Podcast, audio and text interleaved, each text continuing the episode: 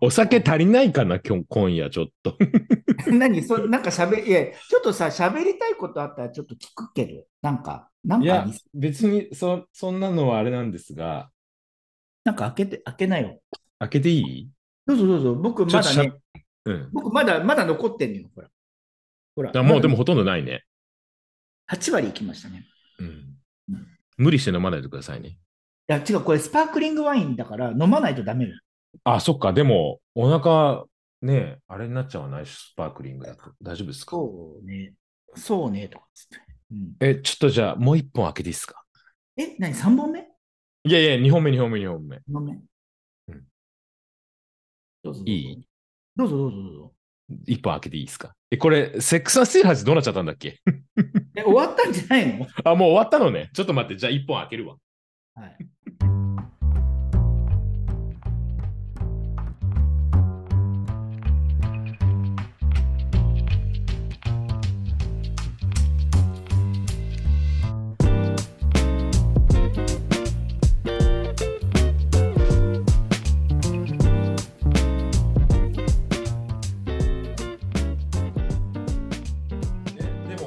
も、アキラさん、うん。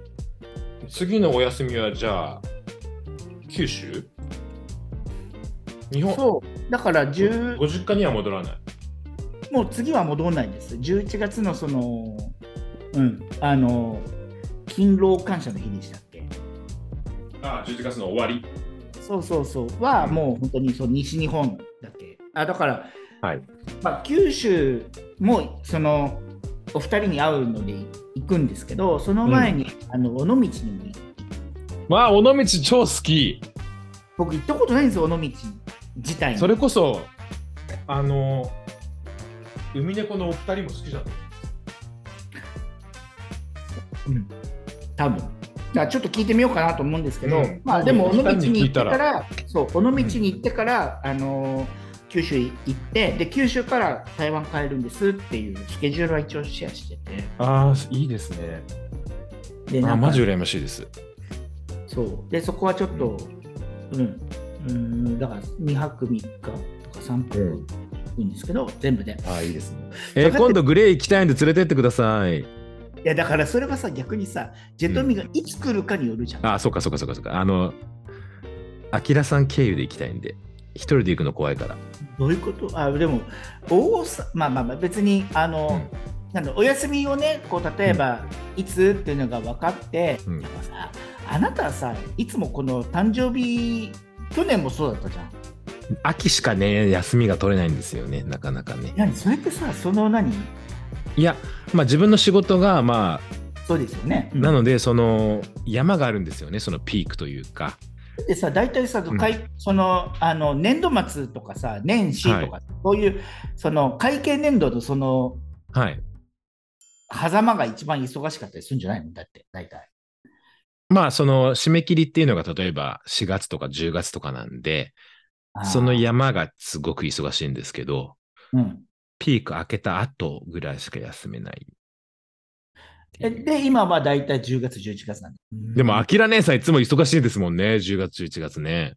10月、11月は、その、うん。うちの会社が、うん。えっと、ちょうどこの、今、今真っ盛りなんですけど、来期の事業計画立ててるんですよ。ああ、ですよね。タイミング的にどこの会社もそうですもんね。うん。うちの会社がうん。4、3、4月始まり3月終わりで、で、ちょうどこの11月とかが、その、来期の事業計画をうんファイナライズして発表する時期なので、うんうんうん。ここは絶対、その長期休みはもう NG ってブラックアウト期間なんですよ。なるほど、なるほど。ケットにいる人間が。それで、まあだから例えば、まあ例えば、まあ僕もいつまで台湾行くか知らないけど、日本にいたら、日本にいたら、うん。あの、なんだ、土日なんか全然休めるわけですけど、台湾から日本に行くってなると、まあ週、まあでも週末かけてとかだったらいけるかな。でもね、週末だけっていうのもね、もったいないし。あでも僕、でもそうやって最近帰ってるから、うん、あの、計画しましょまあ計画しましょうっていうか、まず、でも、まずはでもあなたよ、どっちかって言ったら。とかね。なんか、だから、ポッドキャストってすごいなと思うわけですよ。うんちょっと面白いですね。私なんか芸の縮縮図がいろいろ見えてきました。いや、だから自分は、あの、もう、あきら姉さんと同じマッピングにいたいたいというか、同じ匂いを感じてますよ。ああなたね、言っときますけど、言っときますけど、絶対20代の時に、うんあの2丁目っていう、あのね、芸の縮図の中に、絶対どっかですれ違ってるはずなんです。絶対どっかですれ違ってると思います。絶対であのすれ違ってるんだけど、うん。思い出せないのよ。どこの発展場だったかな？いや、ないから。言ってないから。僕、そこだけは悪いけど、すごいクリーンでいたいの、なんか。あの、自分よく近くの発展場行ってましたけどね。知らない。何それ。え、そんなのあったんですか？学校の近くに発展場あったの？はい。あっていう発展場がありました。知らな嘘だよいたよ、絶対。い。いや、学生しかいなかったもん、あそこ。いや、ちょっと、ちょっと話をだから言言ってたの、私。じゃジェトミちゃんと話を聞いて、僕ね、うん。発展場は本当行ってないわけ。あの、無理なの、私。なぜ？なぜ？うん。あのーそういうセックスが好きじゃない。わかる。分かってないね。分かってないね。え、ここだけ使うよ、悪いけど。悪いけど、ここだけ使うけど、あの、僕さ、その、いいよ、使っても。発展場にゼロとは言わない。発展場に全く行ったことないとは言わないけど、はい。行くたんびにいつも思うわけ。うん。ここで一致は無理。その、どの発展場行ってたんですか？いやいや、その、例えばさ、じゃあ分かった。うんえっと、と、2, 二丁目だと、あそこよ、あの、あの一番大きいやつ、なんだっけ、24会館だっけ？ああ、二葉館かね。自分行ったことないんですよ、二葉は。うん、3回行ったことがあるんですよ。うんうんうん、うん。合計ね。。でも、うん。いつも行って、うんもうなんか全然カンフタブルじゃないわけ、なんか。まあ、ちょっとね、あの、オープンすぎてっていうのはあるかもしれないですね。うんなんかその、うんうん別にそそこにいる人がどうとかとか、そういう問題じゃなくて、うん。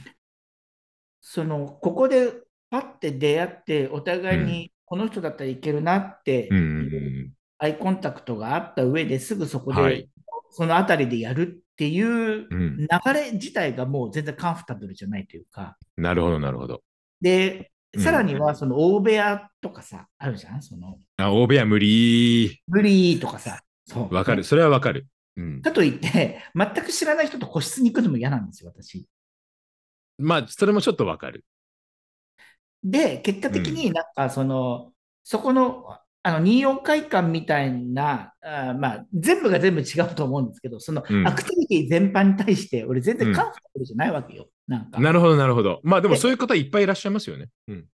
で、1回行って、2回行って、3回行って、もうその3回行って、そのカンフタブルな、その、何、快適さが全然生まれてこないから、自分に。うん。うん。それは俺別に、ここに、うんうんあの、また通うっていうことはないだろうなっうん。ていう。それは、それはそう。自分で、自分で何、受け止めて、うん。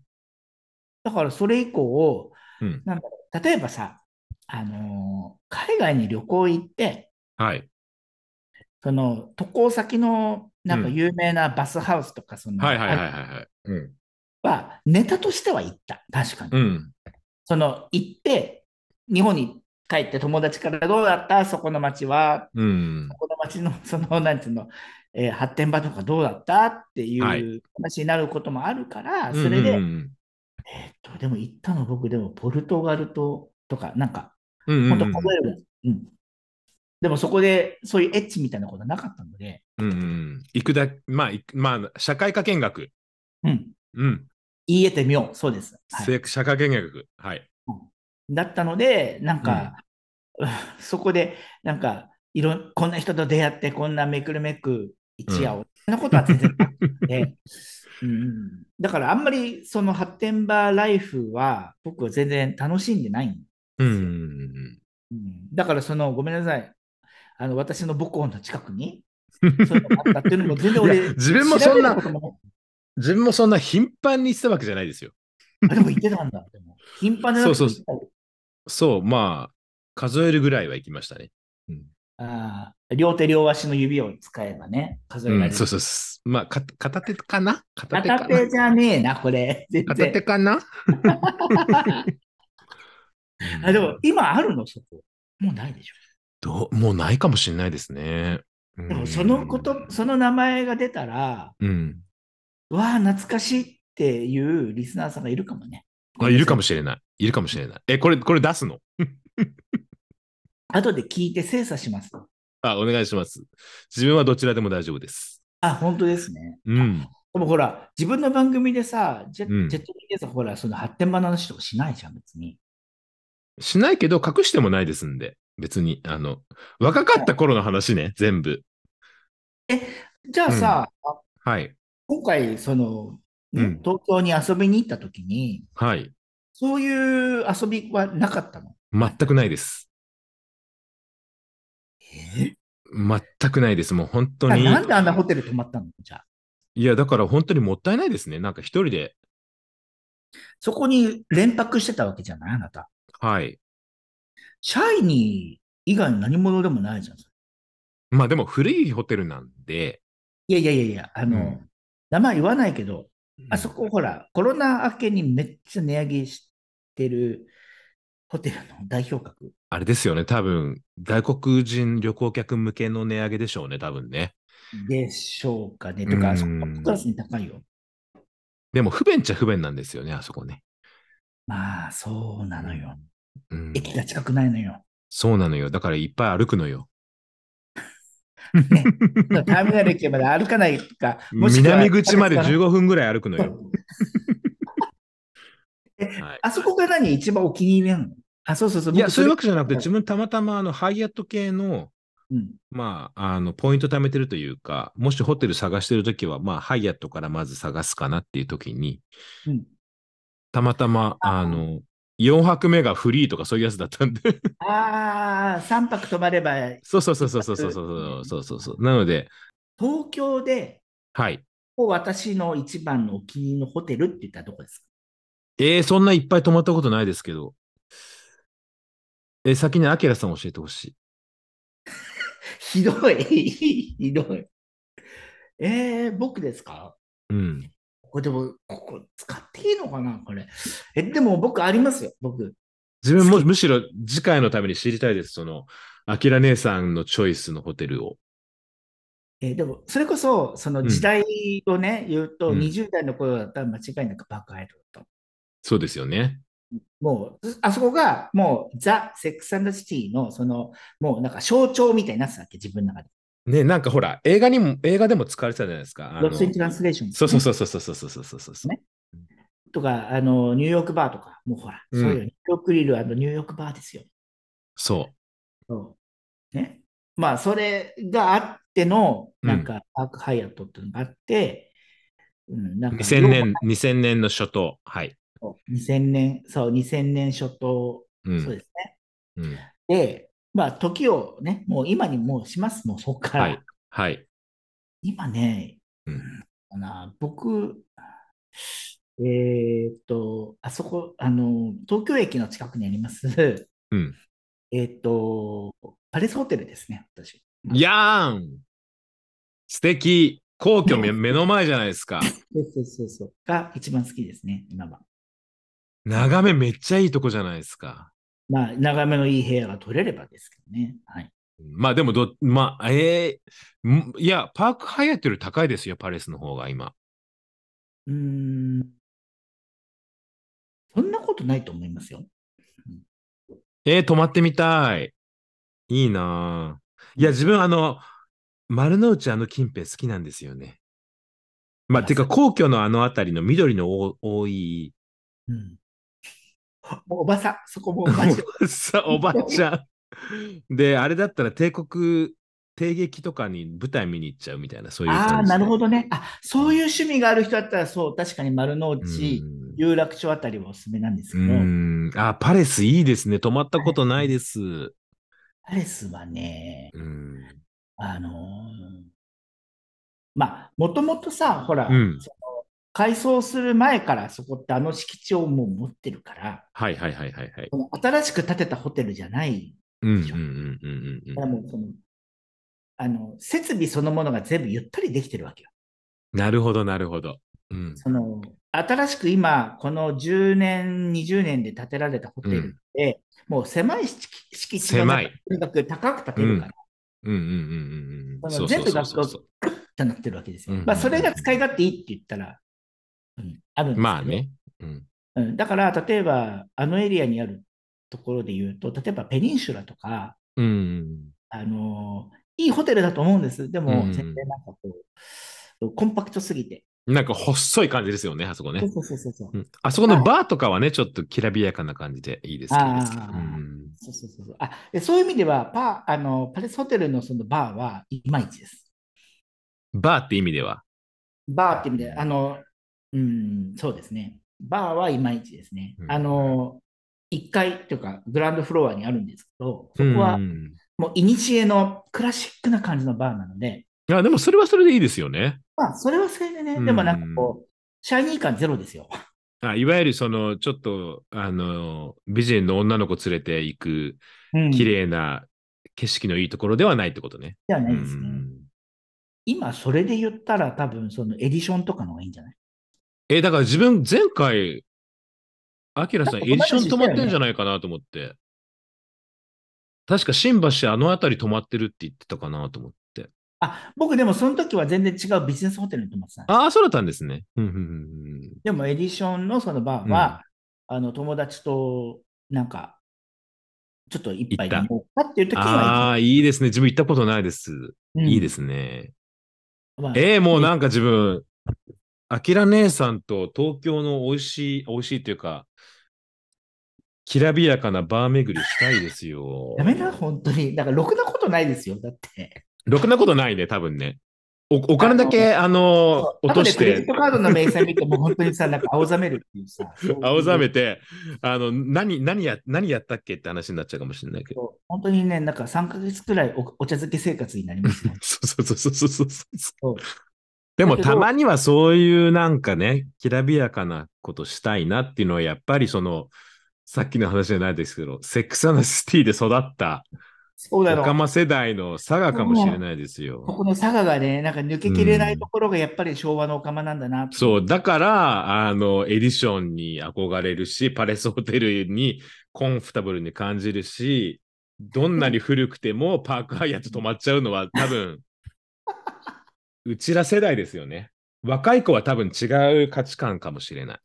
違うと思う。そういうところに泊まろうってあんま思わないと思う。ないですよね、多分ね。うん、それこそだから、この間、ほら、僕も連絡したけど、そのパークがね、来年の5月から改装になるわけじゃないですか。そうそうそうそうそうそうそもうね、あ、僕の思い出、これで全部なくなるんだなと思った。う。ね全部変わっちゃうと思ったら、そうですよ。今回泊まってよかったなぐらいに自分思っちゃいいましたやよ。だからそう。いいタイミングだったなと思います、本当に。え、アキラさんいつも普段何飲まれてるんですか？普段、焼酎です。家で飲むとああ、自分も焼酎です、いつもは。うん。なんか、うん、き金宮とか。僕も、ドンキがあって、こっちに。ドンキホーテルあ、台湾ドンキあるんですね。あるんですよ。そこでたまたまね、なんかあの、あの、なんていうんですか、ペットボトルの、あ、ペットボトルじゃない、あの、パックの紙パック。大きいので金宮が売ってて、あ、羨ましい。そう。で、逆にあの、黒霧とかは、あの、ゲーバーとかに行けば飲めるんですけど、うん。錦のね。だけど、あんまりその普段から飲まないですね、ああいうのはね。やっぱり焼酎が多いの。なんかほら、うんよくさ、配信の中ではさ、うんかっこよくジンとかウォッカとかさ、ワインとか言ってんじゃん、なんか。うんもう普段は焼酎です。家飲みってどのぐらいしてます？毎日。マジで？はい。うん。え、ひえ、アキラさんって毎日飲まない？飲まない。なんだろうな。素晴らしい。いや、太って、うん。太ってというか、もともと家で飲む習慣ない人だったんですよ。もともとは、うんうん特に東京行った時とかはやめてて、うん。で、こっち来て、うん。それを習慣続けてたんですけど、うん。コロナになってから家飲みを始めちゃって、一緒。うん。それで、うん。まだまあ家にお酒はあるんちゃあるんでね。うん。まあなんか晩酌っていうかね、ご飯のお供にとかって一杯とか飲んじゃうとこあったんですけど、はい。この2ヶ月くらいはちょっと控えてますね。あ、素晴らしい。うん。自分もね控えなきゃ。やばい。やばい。もう、ね、無理です。あの、体がやばい。え、どういうこと？どういうこと？え、体がやばいって、だから、太って、あ落ちないふわから。ふわふわフルルってことですか？そうです、そうです、そうです。あのいや、それは自分もそうで。す。うんいや、ジェットさんさ、あのー顔に全然出ないというか、まあ顔、今こうね、ズームの画面で見てるからですけど、あんまり顔にこう、なんつうの、ちょっとふくよかな感じが全然お見受けしないんですけど、いや、出ますよ。ね、私の方がすごくないですか？いや、全然、あの、シュッとしてますよ。否定したいんです。あの 過去最高記録今更新中なんで、あの体重がね。あ、そうなんですか？うん、僕だって、東京うん。行った時よりも、うん。プラス20ぐらいですよ。いや、でも自分も、それこそ20年前に東京でサラリーマンした頃って、55キロぐらいだったんですよ。あ、わかる。うん今72、3あるんで。全然、僕、それよりもはるかに上行ってますよ。あ、そうですか？今うん、でもそう見えないですけどね。なんかい、やいやいやもう、あの、見あの脱いだらすごいんです、本当に。見せてください。いや見せられません。あの今ほら別に誰も聞いてないからいいじゃないですか。 Zoom からバン食らうんでやめてください、本当に。ああこういうこういうのも Zoom からバンされちゃう。あ、ダメか。バンされるの、本当に。誰も聞いてないから見せてくださいとかダメなんだ。でそういうことで、あの、僕、ここ、こっち側、あの、こっち側窓なんですけど、はい。ストリートから丸見えなんでね。あ、あの、事務所から止められてるっていうことですね。どこの事務所に俺所属してるんですか？J がつく事務所じゃないですか。大丈夫ですか？は？何ですか ?J がつく事務所。?J? 何何の話ですか ?J って。え？何 J って？わかあ、んない。何？あ何？今何話題の男ですか？ないです、ないです、ないです。え、なんかさ、ジェトミとかって絶対その J とかにお姉ちゃんからなんか履歴書送ったよとか言われっていうのはなかったの？ないです。自分はあの稲川元子事務所です。わかんないけど。わかんないけどよく。わかるけど、わかるけど、稲川元子わかるけど、それあれでしょ、あの、ガイタレの専門じゃなかったっけ？そうそうそうそうそうそう。あの、あの、愛という名のもとにのね、フィリピーノのね、女性とか入ってモレノ、モレノ、モレノ、モレノ。違うよ、僕が思いついたのはさ、オロゴンとかそういう、あの、あ、オロゴンとか、そうそうそうそう。そうだよね。あ、違う違う。え、何？それ自分が、俺はちょっとガイタレだよ、みたいな。全然全然全然全然違います違います。あの、本当にね。いや、なんか、自分、アキラさんと初めてこうやって喋ったと思えないぐらい、あの、リラックスしちゃってるのは、やっぱり、アキおラさん酒の。アキラさんのその、技量、技技量って言ったらあれですけど、いいよとかアキラさんがやっぱりお上手なんでしょうね。その、いろんな方の話を引き出すっていうか、ちょっと待って、ちょっと待って。うん。今日はあなたが僕の僕に質問してるばっかりで、俺何にもあなたに質問してないんですよ。どっちかっていうと、俺は全部ここもらえな いででもほら、これはアキラさんの番組ですから、やっぱり、アキラさんを裸にするっていうのがテーマですから、まあ別に僕が裸になっても、それ嬉しがる人あんまりいないんですね。まあでも、アキラファンとしては、やっぱりアキラさんを裸にするっていうのが、うん、あの 裸になるのがあんまり出るもんないんですけど、ふわふわフルルあの。起きたネタをずっと喋ってるだけなんだね、私。でも、なんか、あの、ありがたいことにね、こうやって、なんかお声掛けしたら、なんか、あ、ちょっと喋りましょうって言ってくれる人が、世の中に何人かいてくださっているのが、とにかく、あの、本当にありがたいなと思って。でもそれはやっぱりアキラさんのその愛されるキャラクターだと思いますよ。そのあそこさんだったり、キャンディーさんだったり、あのー キャンディーさんだったり。いや、キャンディーさんには愛されてないと思うよ、少なくとも。いや、自分もあの本当に嫉妬してますよ、キャンディーさんに。なんかね、なんかさ、なんかね、よく、はいよく喋るときに言うんですけど、なんか、うん。えーだってほら、LINE もするし、うんあのーなんだっけ。えーっと、若い子がやってるアプリなんだっけ？えーっと、B リアルとかもキャンディーさんと一緒にやってません？え ?B リアル。あ、あれはあそこさんか。待って待って、B リアルの話ってなんかしてたっけ？なんかどっかで聞いて、なんか、えー、羨ましい。自分も一緒にアキラさんとやりたいと思ってたの。え、B リアルの話俺しましたっけ？俺はしてないよね。どどっかで聞いた。多分キャキャンディーさんかな？あ、そう、言ってた？あ、そう。うん。全然覚えてないんですけど、うん。あややってはいるんですよ。やってはいますけど、うんあのそのグループの中でね。でも、はい。そうそうそうそうそう。でももうひどい。あの、うん。うん、あの扱いはひどいです、私。あだからああの、愛されてるっていうのとはちょっと違うと思います。うん、でもそのキャラがやっぱり愛されキャラだと思いますよ。どうなんすかね。うん。えなんかもうさ、40も後輩になってさ、なんかいじられてるって、うん。なんか、あでも、あのーなんだろう、会社員っていうか、そのサラリーマン人生やってって、うんまあ、おかげさまでっていうか、その、なんていうんですか、中間管理職みたいな仕事をしてるから、はい。こうそういういじりみたいなのって、日常生活でやっぱりどんどん減る。減る減る減る減る。うんうんうん。誰もいじってくれない。うん。そう。もうなんか扱いづらいみたいになってるわけ、なんかむしろ。うんうんうんで、だからそういうのとはまた別のところで、こうなんか、わちゃわちゃやらせてもらったりとか、うんうんうんうんうんまあ、いじられ、いじってもらえてるのは、なんかまあ、うんそれはそれで楽しいからいいかな、みたいな。そうですよね。うんうんうんうんうん。であと、その、住んでるとこが違うから、なんか、あんまり被害っていうかさ、その、うん実生活にあんまり影響ないじゃない？何言われてそうですね。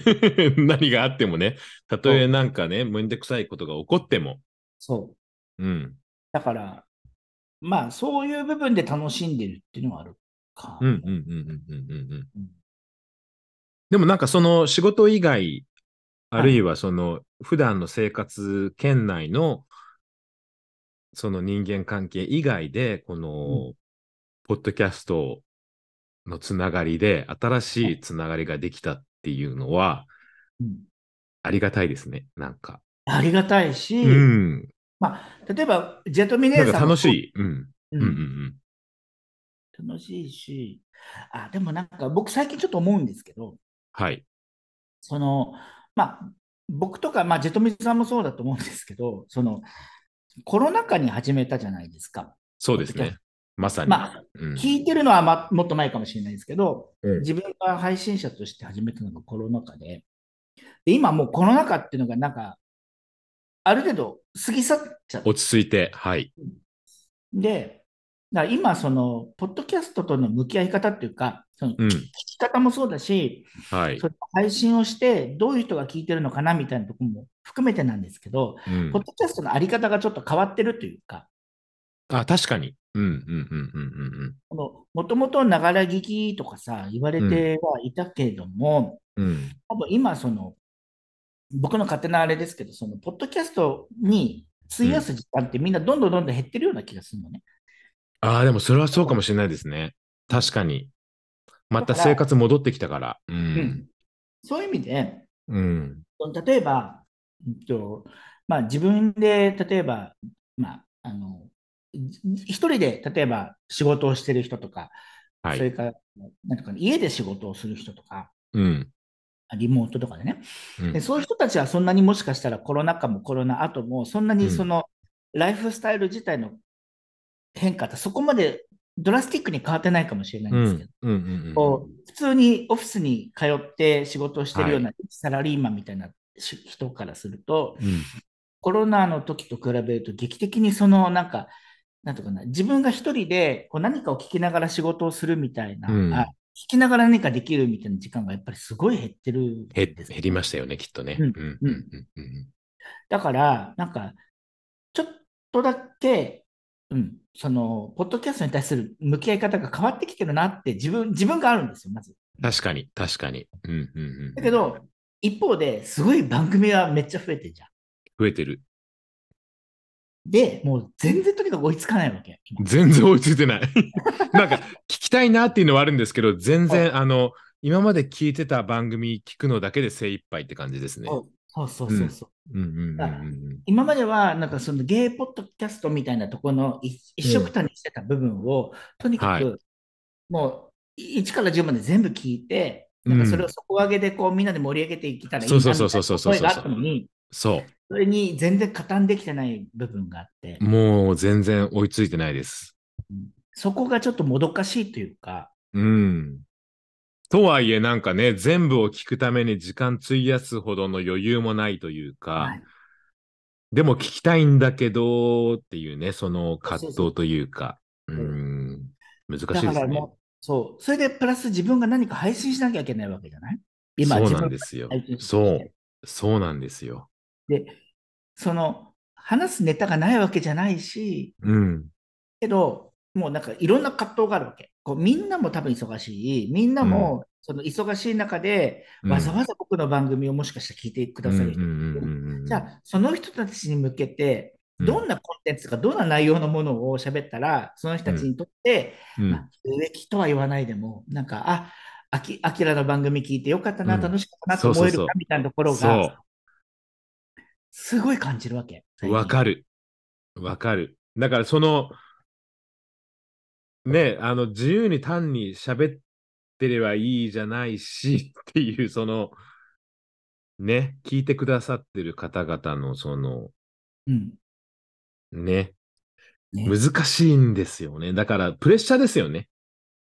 ちょっとしたプレッシャーはあるかも。うん。うん。まスタイルは僕はあんま変わってないんですけど、自分の好きなことベラベラ喋ってるまあ自分もそうです変わらないんですけど、でも、うんこう、ね、いありがたいことにたまに僕はいたお便りいただいたりとか、はい自分励もでますしの言葉いただいたりとかして、はい。はい。で、そういうのにすごいやっぱり自分は何、あ、頑張ろうって思うわけですよ。うん、わかります。ほんの一通のね、メールがはい3週間に1回とか1ヶ月に1回来るだけでも全然違います、自分は。本当に。だから、なんかそれがあるからやってるようなところも、まあ、あるじゃん。うんただ、本当にで。も僕はその人たちに向けてそもそも番組やってなかったもんだから、もともとはね、はい。もともとがね。うん。だし、なんか、その、かといって質問じゃないわけ、全然。その、うん台湾のこと知りたいですとかさ、うんそういうことでもないわけですよ。まあ自分はあの、アキラさんの台湾情報ももた楽しく聞いてますけどね。なんか、最近全然ないんだけどね、なんかね。あの、もっと台湾のあの、ゲイ、ゲイ事情をもっと知りたいなと思いながら聞いて。だから、もうあ全然出歩いてないわけですよ。まあお仕事忙しいしね。うんうんまあ、そういうこといや、自分本当にもう、アキラさんの台湾訪れたいですね。いや、おいでよ、だから。よう言うたな、本当に。週末だけでアキ、アキラ姉に会いに行こうかな、本当に。まあ、週末だけはちょっと難しいっていちょっと難しいですね。あのー海外に住むと、自分の生活、ニアリーイコール、そのビザっていう部分に、うんだからその自分のさ、なんかいろんな人生の決定とかをうん下すときに、もういつもちらつく問題じゃない。それによってね、住める住めないって話になっちゃうから。うん。うん。で、僕の場合そ、それがさ、逆作用をしてて、うん。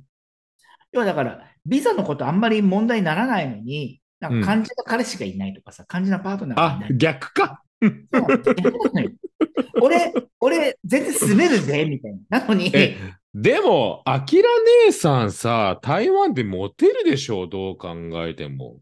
うんだからさ、うんそのあの、また話戻るんだけど、うん要はだから、その僕を見てるのか、僕のラベルを見てるのかのを、俺すごい見てるわけ。いや、自分はラベルは知りませんよ。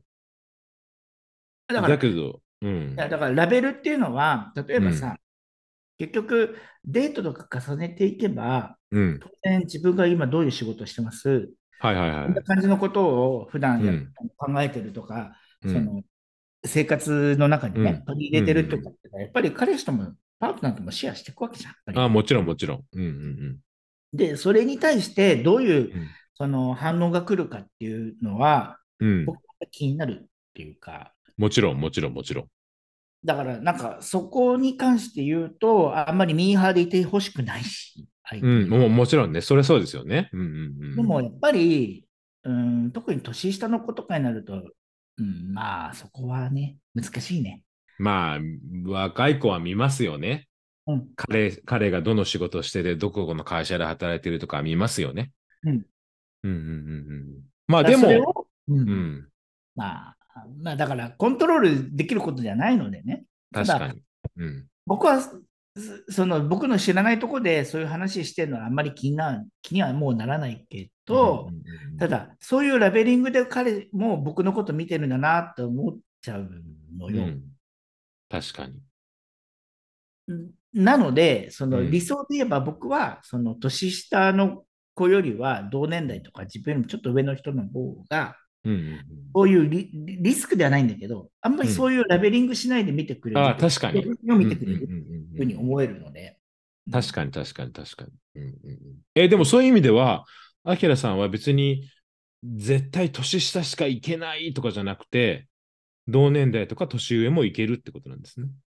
僕はもちろん、なんか、自分の見てる、見てるというか、自分の好みのタイプは同年代なんですよ。うーん。あ、そうなんだねうん。なんか自分はてっきり年下かと思ってました。ただ、台湾にいると、年下からすごいモテる。なるほど、なるほど。そこジレンマなの。うんジレンマですね。うんでも年下の中でも、ある程度マチュアな、うんそういうある程度、その、アキラさんのうん、この、これにミートする年下もいるんじゃないですか？が友達にいる。うんでも、それ、が、その、何？人生のパートナーっていうか、何？うん彼氏とかエッ、エッチも含めての彼氏とかになる子っていうのが、今のところ自分のその範囲にはいない。うん、今なるほ今はどね。ね、うん。なるほど。ないかなって。だから、うんその、うん、まあだからそんなに求め、ガツガツ求めてないし、うんうんうんでうん飲み歩いてもないし、うんうんうんうん。うんなるほどねうん。いや、なんかいろんな、その、ねえ、アキラさんの番組だったり、スペースだったり、いろいろ聞いてると、いや、モテるんでしょうねって言いながら聞いてますよ、自分はいつも。ごめんな、本当に。あのジェトミね、言葉を返すんですけど、あなたね、その、全然言わないけど、あなた自身の、その、あの、まあ、なんていうのかな、番組でさ、ジェトミは結構、ジェトミの、こう、プライベートライフ、うん、シェアしてるように言ってますけど、え、これあディ、ディスってます？大丈夫ですか？ディスってない、ディスってない。あ、ディスってるに聞こえた。あなた、でもあんま言ってないよね。本質言ってないよね。うん、本質言わない。本質言わない、めんどくさい女よ。だけど、アキラさんみたいな人には本質をいいあのシェアしたい。あの、なんか、まあ、うん同年代だからかな。うんそう同年代だし、同じね、神奈川の空気吸って 46年間生きてきたし、あのね、だいぶね、の飲んで飲んで管を巻いてるあのフレーズになってきてますけど、はいはいはいはい。あの、でも、うん。本当時代の空気感を、同じ時代の空気感を吸ってきたっていうのは、確かに今日、そのセックスシティの話をしてよく分かった。うん。自分はね、もう前から分かってました。前から分かってました。目と目があったら見ミラクルで分かってました。この間さ、全全然関係ないけど、あの、マキセといえば、マキセといえばじゃないんだけど、あの、ほら、マキセの旦那さんいるじゃないですか。え、マキセ誰だっけ、旦那さん？2号、2号、2号。あ、やだあ、うわ、うわ、自分、青山でよく服買いに行ってた。全然、ごめんごめん。ジェトミのテイストとちょっと違うんだけど、2号、2号テイストが。えすいません、あの、す30年前の話です。何 ?10 代から何？青山で何？いやいやいや、10代じゃない、10代じゃない。本当に大学行き始めてからですね。なので、あーちょっとセレセレブの匂いがしてきましたよ。全然、全然、全然、全然、全然。そう、マキセね、マキセ。あのね、じゃあ、あの、全然これもう本当使える話じゃないかもしれないけど、その2号がね。いや、あのね、今日の話、ほとんど使えてないと思います。だから、後であ、アキラさん、本当編集大変だと思いますけど、大変だとあの、とりあえずね、あの全部ダウンロー30ド分使えたらラッキー。うん。本当だよね。あのそうじゃなかったら本当に全部ダウンロードして、一回あなたに全部ファイル送るから、まずね。であと、自分なりに編集したのもまた送りますけど、うん、あの、送らなくていいです。あのね、なんか、うん。その2号さんが、はい。あの最近、あの、え、まだやってると思うんだけど、あの、オークションやってるの、今。えー、何？あの、エイプ時代の？違う違う違う。えっと、彼のプライベートコレクションを、えっとね、なんだっけな、from me、えーなんだっけな、なんだっけな、2号のね、なんかどっかのウェブサイトでやってるんですけど、from me to you だったかな。えー、何？その彼のデザインしたものたちを売ってるわけ？えーいや、あのーあ、これだ。えっとね、うんジュ、ジュピターっていうね、ジュピター。joopiter.com っていうね、えっと、オンラインの、うん。えっと、オークションサイトがあって、はい。そこで今、そのニゴさんのうん。プライベートの持ち物を、あのー売り出してるわけだ。売り出して何があったんだ？いや、別に多分なんかそんな、あの、ファイナンシャリーなんか大変ってわけではない、そういうわけではない。そういう、そういうねそういうことではない。そういうことではない。うんだからそれを見てて、なんか、うん。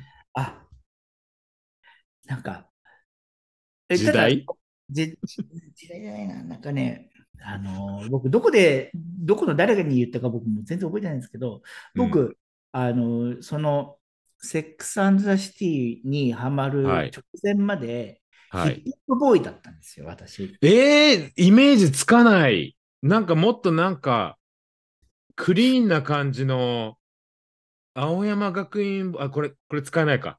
あのピーとか言うクリーンなボーイのイメージでしたね、自分は。うんその、今ね、Google、あの、アキラさんの本名で Google する前の 段階から、なんかそういうおしゃれなクリーンなボーイってイメージでしたけど、あ、そうじゃなかったんですね。いやいやいや、クリーンだけど、クリーンではいいいたつもりなんだけど、音楽の趣味としてはヒップホップ R&B あ。音楽の趣味という意味では。あ、なるほど、なるほど。で、それで、えーあこうなるじゃない。結局、うんうんうんうん。で。遊ぶ場所もそういうところになるじゃないですか。はいはいはいはいはい。で、うんと、結局だからそれで音楽にすごいハマってて、うん。えなんだよ、レコーダー買い集めたりとか、え、え、どこら辺で遊んでたんですか？じゃあ。えだからゲーあの2丁目に出る前とかは、普通に六本木とか麻布とか、え、もうそれがリアルのシャイニーゲイですよ。いやいや、でもそれはゲーとして遊びに行ってないもん。だってヒップホッあ、プそうね。まあーゲイとしてではないにしても、うんうんその同年代の、うんうん。あの、友達というかグループの中では、シャイニーな人たちがそういうことしてたなって自分の中ではね、思いますけど。全然全然。うんえー、か、なんかかっこいいですね。全然全然かっこいいとかじゃなくて、ただ好きなのだっただけで、うん。それで、だから、うんその時は僕、ニューヨークに対するイメージって、セックスザ・シティのニューヨークじゃなくて、そのはいリアルなヒップホップのニューヨークのイメージだったんですよ。ど。なるほど、なるほど。はいはいはい。全然違いますもんね。そ同じ、同じエラーのニューヨークでもうん、セックスシティのそのキラキラの表面のう。うんニューヨークと、そのヒップホップのディープな、うんね、ああ、なんか、ああ、ちょっと、アキラさんが見えてきちゃった感じが。そう。だから僕、アキラさんの乳首見えてきちゃった感じがしてきました。はい。ももっと知りたい感じになってきちゃったから。なので、その、僕だからその初めてニューヨーク行ったのが99年だったんですけど、1999年。うんうんうん。うん。まだツインタワーがある頃ね。あの、その時を初めて行った時は、僕、うんはい。その、きらびやかなニューヨークっていうのは全然興味なくて、むしろはいそのウィンとかハーレムとか、マンハッタンでもそういうレコード屋ばっかり回ってたりとかしてて、ええコアだなそうぁ。そううそう。ん。そういうのがすごい好きで、え、でまあ今もそのきっかけ、きっかけは何だったんですか？その興味を持つ。きっかけか、うん。多分ですけど、えーっと、もう中学校、高校生ぐらいのこの、何？うん。多感な時期に、はい。なんか、どっかでね、人と違うんいたいとか、え、かっこいいなあそのななんかだからそのメインストリームでみんなに愛されてる音楽とか、うん。そういうバンドとかじゃなくて、うん。なんかっていうものをなんか求めてた時代が多分自分にあったと思うんですよ。今思えば。もうなんか意識がやっぱり違いますね。あのね、自分は、シャゲアンダスカのセイエス聞いてた頃に、うんアキラ姉さんは、聞いてた、聞いてた、聞いてた、聞いてた。あ、そ聞いてた、聞いてた。うあ、聞いてた？うん。聞いてた。多分高校1年生か、高校うん2年生くらいだと思うんですけど、えっとさ、もうこれ懐かしくない。なんかさ、日テレ系のさ、し土曜日の深夜にカウントダウングルーブとかっていうなんか、あった。なんかクラブとかであったあかかってる曲のなんかランキング番組ってのあったじゃない、うんうんうんうんうん。でそれをなん。日テレ系だよね。それでなんか僕、ザッピングとかなんか見てたわけよ。はい。で、その、あれってさ、結局、ジャンルは関係なくて、うん。その、まあ、あれ、ABEX が多分タイアップしてたそう、ABEX タイプスで、あの頃って ABEX ってやっぱり洋物というか、そうそうそうそうその、ね、メジャーな国内のアーティストいなかったんで、うん、ああ、あの頃あかの。あれが93年、94年ぐらいだと思うんですけど、うんうんうんうんで、その番組を見てたときに、要ははいはいはいはい ABEX 系のそのダンスミュージックももちろんなんか、えーこういうの流行ってんだと思って影響を受けてたんですけどあとユーロビートとかね、そうそう、ユーロビートね。あったじゃないですか。でも、その中にちょいちょい、その R&B とかヒップホップがたまにランクインしてたんですああ、それ気づかなかったな。だかうら、自分多分そこまで電波届いてなかったかもしれない。よ。まあ、うんでも見てても、その多分その、何、見てる、み見てるというか、その食いつくポイントが人によって違うそうね。そうそうそうそうそうそうそうそう。うんうんうで、ん。それで僕が多分一番最初に聞いたヒップホップって、そのノトリアス B.I.G. っていうその、まあ、巨漢のラッパーで、彼が、あのやってるそのシングルがすごいヒットしてて、それがチャートイんうん。で、それを聞いて、なんか俺すごい衝撃受けて、はい。えーそうビッグポッパーっていうそのなんか曲だったんですけど、で、それをすごい、あの衝撃受けて、うわ、なんだこれそのダンスミュージックがわーってチャートにしてる、あの、あの、その a あ b の x 頃にまってるチャートの中で全然違う毛色のものが入ってたりとかして、でそれがすげえなんかかっこいいとか思っちゃったのがきっかけですね。でもそこでなんか電波ちゃんとね、オープンにしてるアキラ姉さん、やっぱりただもんじゃねえなと今思ってますよいや。いやいや自分はほら、やっぱり電波全然 短くて、そのね、ダンスミュージックぐらいしか届いてなかったですけど、そこがやっぱちょっとそのね、今いるアキラ姉さんのその、そこの違いですよね。なんかかかっこいいね。いやいや関係ねえし。で、だからさっきさ、そのセックスシティの話してるときにさ、シェルビーの Got Me the Real の話したともう大好き。うん。だあれも結局、だからその、系統で言えば、その70年代のディスコソウルっていうところの、ディスコソウルですね、まさに。うん。の系譜にある、まあ、代表曲うん。ですか。だから僕はだから、うん。逆にそのヒップホップとか R&B を聞いて、すごい、うん。うん。とにかうんく大好きになって聞いてて、うん。そこからの、そのか解雇というか、なるほど。アキラ姉的にはあそこは解雇だったわけね。そうそうそう。で、う。んあうんうんだからその、ガットビーテリアルって、そのリアルな、その、なんていうんですか、意味を僕はき、全然捉えてなくて、うんあの番組、その、何、テレビドラマ見てるときに、うん。なくて、もう単純にその音とか、そのあうん。のディスコのその、あ、これめっちゃ流行ってたよ、流行ってた曲だよねうん。っていうい入り方だったわけですよ。なるほど、なるほど。けど、今思えば、その歌詞の意味とか、あの曲の持つ意味と、その、うんテレビドラマで言いたかった意味の、すごい、その、なんていうんですか、マッチングがあるわけじゃない。マッチング、あるある。はい。でそれをい後から分かったんだけど、あの当時は全然それは分かってなくて、えー、すげえ、なんかシェルリンリンとか使うんだ、えー、みたいな感じの聞き方っていうか、捉え方なるほどね。なるほど、なるほど。えー、でもなんかじゃあ、じゃあベースが違うな。やっぱり、自分はほらもう薄っぺらいですから。いやいやいやいや、俺もめっちゃ薄っぺらいですよ。いやー、なんか、うんだからそういう聞き方している人たちの話聞くと、やっぱり勉勉強になるって言ったらあれですけど。全然興味ねえじゃんなん。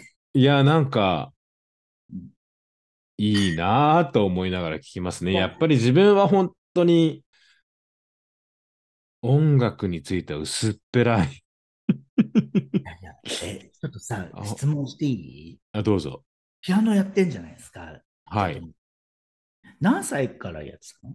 いや、自分は本当にピアノ自体はもう中学に入ってからで、ええもう、あのーたまたま、その中学の時の音楽の先生が、うん。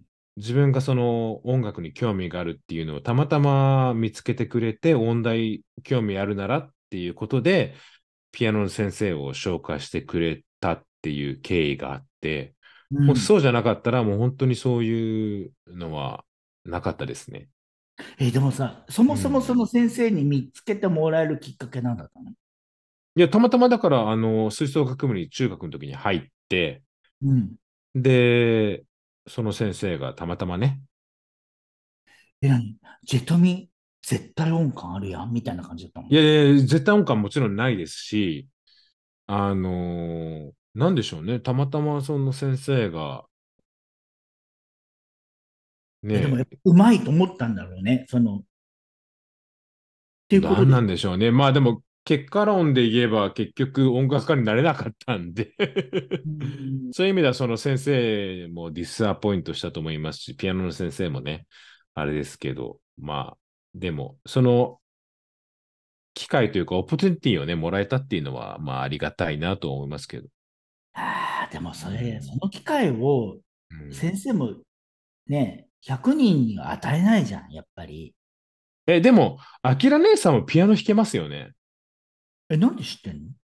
なんか匂いでわかりますよ。京介さんとかと同じようにしますもん。いやいや、あの、僕は16歳までやってました、逆に。でしょ？だから長い、だから自分は本当に、すあの、ソナチネぐらいまでしかやってないんですよ。だけど、アキラ姉さん、ソナタとかちゃんとやってるでしょ？そうなったら、まあ一応、さらっとやったかな。でしょ？でも、だからいやいやそう僕は落第生なんで、じゃじゃじゃじゃ僕は落第生。むしろ、うん。ジェットミと逆で、そのピアノの先生に音大行ったら、うんうんうん。こう、レコメンをもらった上で断った、うんうん辞退した。え、でも、そのピアノの先生に音大目指したらって言われてる時点で、うんある程度、その素質は認められてるわけじゃないですか。まあ、というか、若い、とか5歳から始めてね、ピアうんうんノを。うんうんで、中学超えてまだ続けてるから、あ、でもそれはすごいね。11年やってたのかな、結う局。ん。でうんだからそういう長くやってる、その、まあ、モチベーションはどうあれね、その先生から見たらずっと長くやってるっていうところを見て、あなたが本当に音楽に興味があるんだったら、うんうんうんそのちゃんとしたその音大に行くための先生紹介するけど、どう、うんう辞退したわけ。僕そんな気ないです。えー、もったいなかったない。もっでたいないよ。もったいないとかじゃなくて、うんそのそこにミランダが出てくるわけですよ、私。え、ミランダ？そこに、だから、そこにサマーサは出てこなかったのミランダが出てくるサマーサは出てこない。あの人生の中で、この14歳とか15歳の段階で音楽一本に絞るって意味が分かんないと思ってます。それはわかる。まずっていうね。よりも、そこで絞るっていう勇気も出せないというか、うん。あのーまあちょっとアキラさんにその詳細な話聞けるんですけど、自分のケースは、うん。結局その音大入って失敗して、うん音楽の先、まあ音楽の先生ももちろんね、立派な先生いっぱいいらっしゃいますけど、うん。その、学校の先生になって音楽を教えるっていう、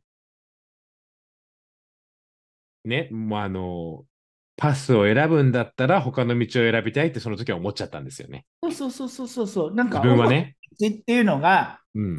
ワンオブゼブになるんだったらいいわけ。自分の選択肢の中で。はいはいはいはいはい。その結局選ばなきゃいけないその過程は、とにかくうん猛レッスンして、とにかはいく音大に入るっていうことは、要は、はいそれ以外の勉強も捨ててまでそこに行かなきゃいけないっていう選択。自分の中にはその14歳、15歳ではないなと思ったし、確かに。難しいですよね。なんかその覚悟をうん組んでやってる人ってめちゃくちゃすごいなと思ったし、そう。本当そうだと思います。それは自分に才能があるないとかっていうその自意識の問題じゃないところで僕はもう全然、あ、ないない、全然ないです。でもじゃあなんでピアノをその時まで続けてんのっていう話、結局。うん。だからそれを、だから自分もすごい惰性だったし、まあ音は好きだけど、うん。この、なんだろう、弾くことが好きとか、うん。聞いてほしいとか、なんかそういうモチベーションじゃなくて、うんただただ本当になんか10年、11年結局続けたってだけで、え、それはなんか、親御さんに続けなさいって言われたとか、先生があんたうまいんだからもっと続けなさいとか、そういうのではなかったの？なかったね。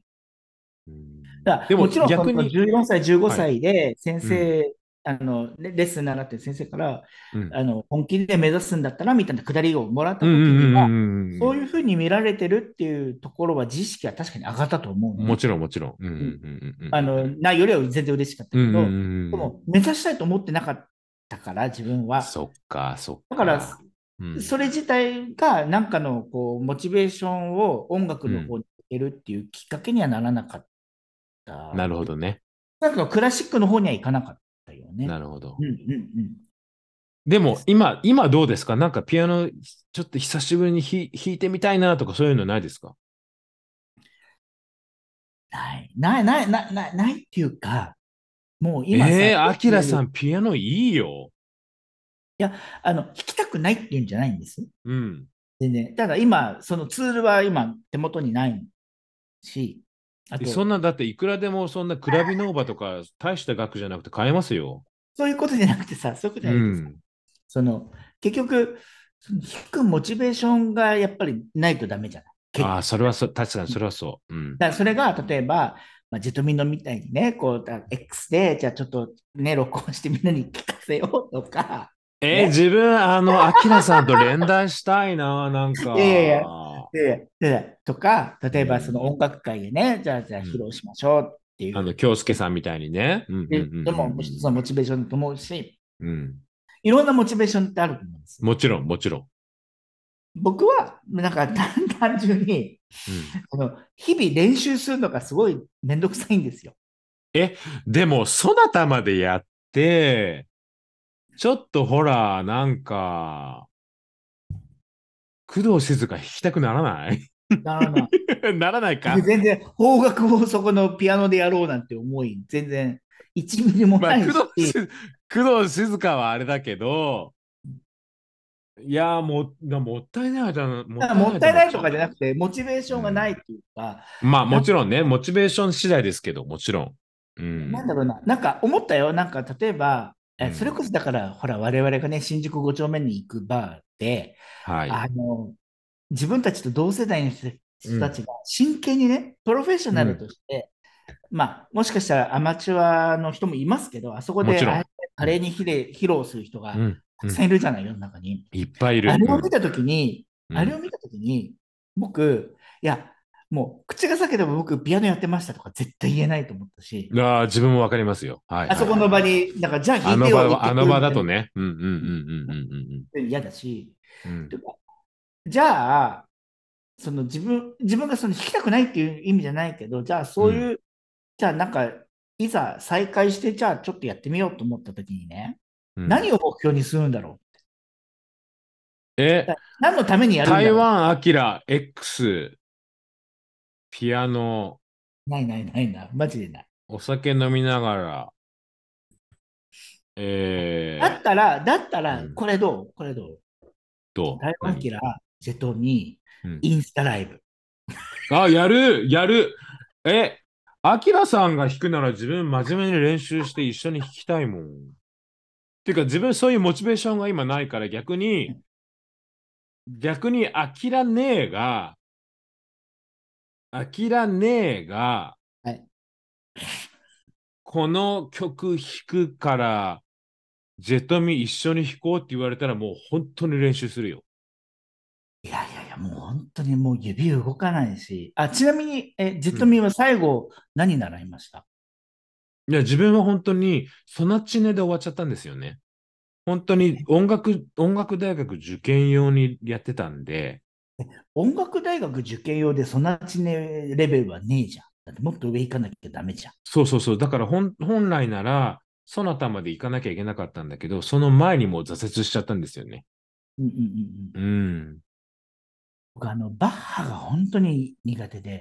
自分もバッハが本当に苦手で、でうん、京介さんがバッハ弾くっていうたびに、京介さんは本当にバッハですよねって思いながら聞いてるんですけど、性格がバッハに多分ね、あの合ってるんだと思う、きっと。あのね、やっぱりね、セックスシティのキラキラ好きな人はね、バッハとか無理。多分ね、こんなこと言っちゃいけないけど、わ我々というか、私とジェトミンはどっちかっていうと、ショパンとか、ショパンのキラ キラが好きなのよ。キラッキラでもう、もうなんか、弾いたらみんなから喝采もらうよそうそうそうそうそれそれそれそれそれ。うねそれなのよ。それだけのためにピアノやってたんですよ。でちょうどさ、僕はあのもう辞めるとき、はい。あの、あれよ、あの、伝説のテレビドラマ、101回目のプロポーズ。ねわあ、もう大好き。ね、あのうん武田鉄矢、いた、武田鉄矢いた、ここにね。はいあのあああたし、あたし ですか？私、私、そう。あのね、もう、あの、レフさんね。はい、そうあの別れの、あのショパンのさ、なんショパンのね、エチュード、別れの曲。そう、別れの曲。うんあれを僕、うん一番最後にやったんですよ。先生うわ、難しいですよね。あれは全然もう自分のレベルと違うものだったんだけど、うん。うん、あれを最後にチャレンジして、ああれを一。通りできるようになって、まあ、うんまあ、何？おおまあ、先生とのそのレッスンを終わりにしたとうんうんころで終わりにしました。はい、えー、なんか、えー、もっと聞きたいな。なんか、アキラ姉のピアノ話。いやでもあれもさ、うんそのドラマで出てるところってさ、割と全、ぜ、あの、前半部分っていうかね、ぜ、あの、チューブから難しくなるじゃん。そうなのよ。あれさ、あれ本当卑怯だなと思うんだけど、あれさ、僕 ドラマはあの一番初めの前半しか出ないからね。そう。で、あれも俺うんもそれしか知らなくて、なんか、あうんこれがこういう感じだったら、あの、まあ、でき、でき、でき、できるとは言わないけど、なんか練習まあ、不読み的にはね。ううんん。思ったんだけど、あの中盤からの、え、この、この音詞って何、この何、指の動きっていうか、いや、これ指じゃねえよな、手首の動きだよな、みたいなさ。だって譜面がもう、もう、だってこんなになっちゃってるから。最後、最後の、こんなになっちゃってるから。や、やべえな、みたいな。これ、これやる、やりたいって言うんじゃなかったっていうさ。えー、でもそれを最後までやり遂げた、でも、やっぱりその、アキラ姉はやっぱりすごいと思いますよ。でだから結局、だからそのうん、あの、その速度ではできなくて、やっぱり。あ、その、いわゆる、サジェスティッドのテンポではできなかった？そうそうそう、テンポ、あのテンポではできなかった。まあでもそれでもやり遂げた、もうアキラ姉はもう、素晴らしいですよ。素晴らしいとかじゃねえのよ。だからまあそういう中途半端に終わって、もうそれはもう、あの、心、もう、もう、なんか、タンスの奥にもしまってある話なわけですよ。え、でもその話をさうん、全く台湾、駐在、時々はい独身が入る、はいゲイリーマンの独り言で一切ピアノの話しないじゃないですか。だって、ほら、世の中にしてる人が多すぎて、いや、もう、えー、でもそこでちょっとしてほしいな、自分いやは。今ここでしてんじゃん。もういいじゃん、これで。うん、だからもっとしてほしい、自分は。そしたらもう、もっと、いやいや、うん言っちゃ悪いけど、もっとやってる人、たくさんゲーポの中にたくさんいるのに言ってまあ、ない人。まあ、もちろん、もちろん、もちろん、もちろん、それこそ、その、京介さんとか、他にもいっぱいピアノやられてる人いますけど、そこで、あえての、いやいやいや。ショパン、エチュード、別れの曲、絶対無理。本当にもう勘弁してくれ。あの、練習するツールも今ないし、まあ、あーまあ、それはもうないです。だけど、うんなんかこうね、何かのモチベーションができたら、うんはい。そのうちね、みんなでやりましょう。だから、そのみんなでやりたい。ね、だってほら、ら、あそこさんはフルートに吹ける。あのさ、自分初め冗談かと思ったんですよ。うん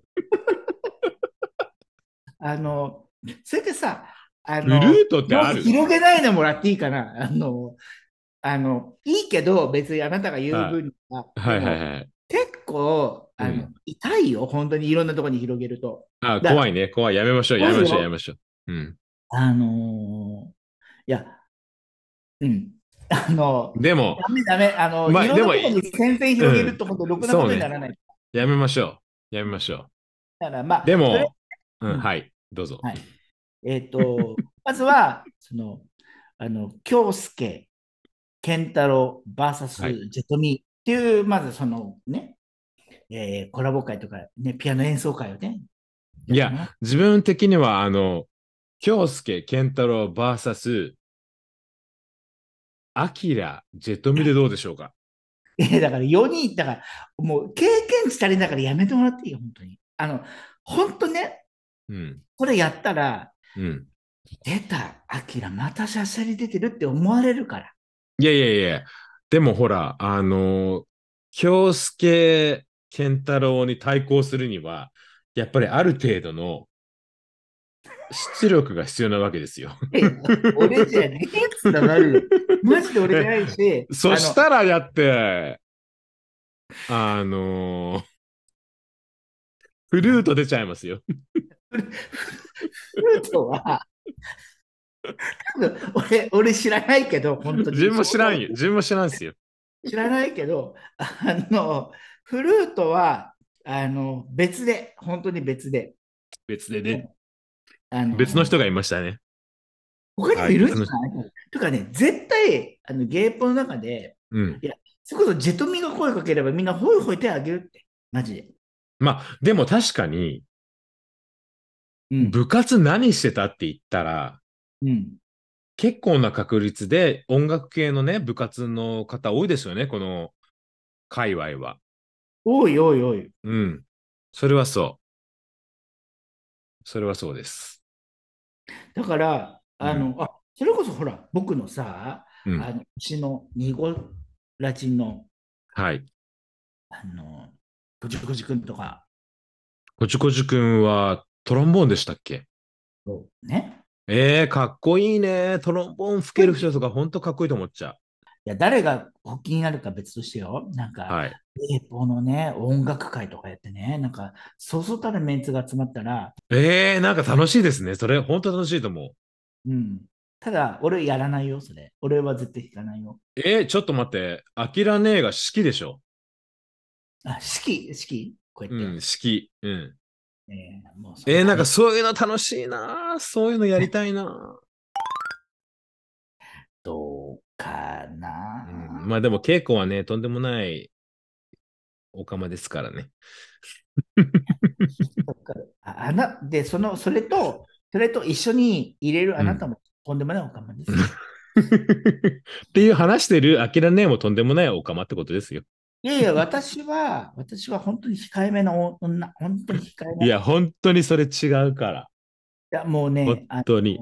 いや、自分だってほら、アキラ姉さんのうん、ポッドキャスト聞き始めて、うん、えー自分もアキラ姉さんみたいにポッドキャストやってみたいなと思って始めたんですけど、その後に、あのースペースとか聞いて、あ、アキラね、どっちかっていうと、私とかと同じグループのなんかとんでもない おかまねっていうのを後から気づきましたよ。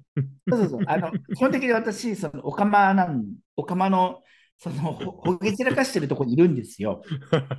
それをいいかに、その、配信の中で出さないようにしてるかって言って、そう、配信の時は自分本当に真面目な台湾に駐在に行った、それこそなんか、ねなんかファイナンシャル系のなんか真面目な仕事されてる方かなと思って、蓋開けてみたら、うんもう、ペロッペロの方でしたね。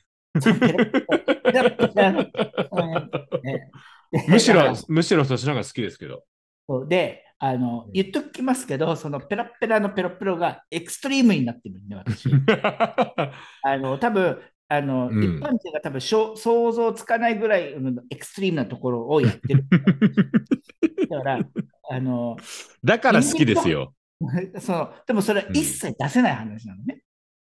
そのね、あの、オフィシャルだね。オフィシャルな番組ではね。そうそうそう、番組でもダメ。うんそれから、会社からも SNS 一切ダメ。あ、もちろん、もちろん、もちろん。うんうんうんもうね、この昨日も、もうかミーティングで、うんそういう話を飲んだからあ、いかにうちのスタッフたちがそういうことをあげないかってことをみんなで考えなきゃダメみたいな。あ、そんなに厳しいんですね。すっごい厳しい。だからうん、その会社の名前を出るような、うんあの SNS 投稿がもうあの、もうあまりにもリスクが多いので、確かに、確すかに。だったらするな。あれ、ちょっと待って、時間的に？あ、やだ、もう日付変わってますわ、こっちそ。うだよあのね、これ日付書いてるので、ごめんなさい、ごめんなさい。あんまりにもカンフタブルでいろいろ喋りすぎました。だから、またちょっうんと、リベンジをやりましょえ、またやろうよ。自分なんかすごい今日、すいません。あの、全然番組動向じゃなくて、う。単純に、単純にオンライン飲み会。そう、アキラネーと喋るの楽しみ、楽しくてこんなやっちゃいましたけど、すいません。あの、仕切り直してください。すいません。仕切り直してまたさ、ちょっとさ、時間作ってやりましょう。またオンあラインあれだったらいつでも LINE, LINE とかでも普通に、そうそうそうそうそうそう、その方あの、スペースとかでも、なんか、あんたスペースはちょっとリスクあるから、こいやいや、普通に、普通にこれスペースでやっても全然自分楽しいと思う。あのね、うん。今日ね、割とスペースで言ったらリスクあることあんた言ってるから、全然いいよ。あ言ったね。うんなんて言う？うん。あそういうふうに出るんだったら、まあまあ、それも考えるけど、ちょっとうん私リスク多いな、ちょっと。うんえーでも自分はもう、アキラ姉さんともももっといっぱい話したいなと思って、すいません。すいません、本当にもう、なんか、やだ。え結構喋っちゃったね。ねでも、その割には多分、今日使えるの15分ぐらいしかなかったそうそう、いいんだけど、それは全然いいんです。それはなんとか、あの、またちょっと聞きながらやるんで、のはい、あれだったらもう一回取り直します。いはい。うん、や取り直しはないけど、またでもやろう。ちょっとぜひぜひ。はい。はい。ありがとうございます。ありがとうございます。すいませんでした。ちょっとね長々と。あ、いやいや、ちょっとね、えっ、と、というわけで、ぐだぐだの、あのはいもうジェットミツすごい酔っ払ってるからね、かなり酔っ払ってる。なんか今日やばいかも。すごいね。いやうんでも、でも、噛んでない、今日。あんまり噛んでない。え、噛んでない。多分原稿がないからかもしれないですね。そう。ああのジェットミツすごい。でもね、あとね、飲んでるって言うけど、うん。うんこのズーム越しでは飲んでるとこ見てない。え、でももうこれ、ボトル2本目。すごいよね。いや、でもあんま、でもそう飲んでるところをあんま見てないので、あ、そう。結構だからジェットミンは酔いが回るのが早いのかな。うん、そうかもしれない。心を許した人にだけ。ぜひ、あの、今度はね、リアルでね、本当はね、マジでリアルでお願いします。すいません。ね、首交わしたいんですけど、まあ、ちょっとね、うん海と見えるあの丘の町は、ちょっと僕から、あの海峡を越えないといけないので、そうね、そうね、いろいろね、いろいろな事情がありますわ。はい。それがね、うん。おいおい、おいおいまあ。ほら、オランダとかも行く人なので、ぜそうね、ぜひぜひ、ひぜひやりたいと思います。ぜひぜひ、すいませんでした、今日はとんでもない、ありがとうございます。ありがとうございました。はい。気をつけて、あの、良い週末を。良い週末を。どうもどうも。ありがとうございました。はい、ありがとうございました。一回これ終わりにしますね。はい、またぜひ、どうも。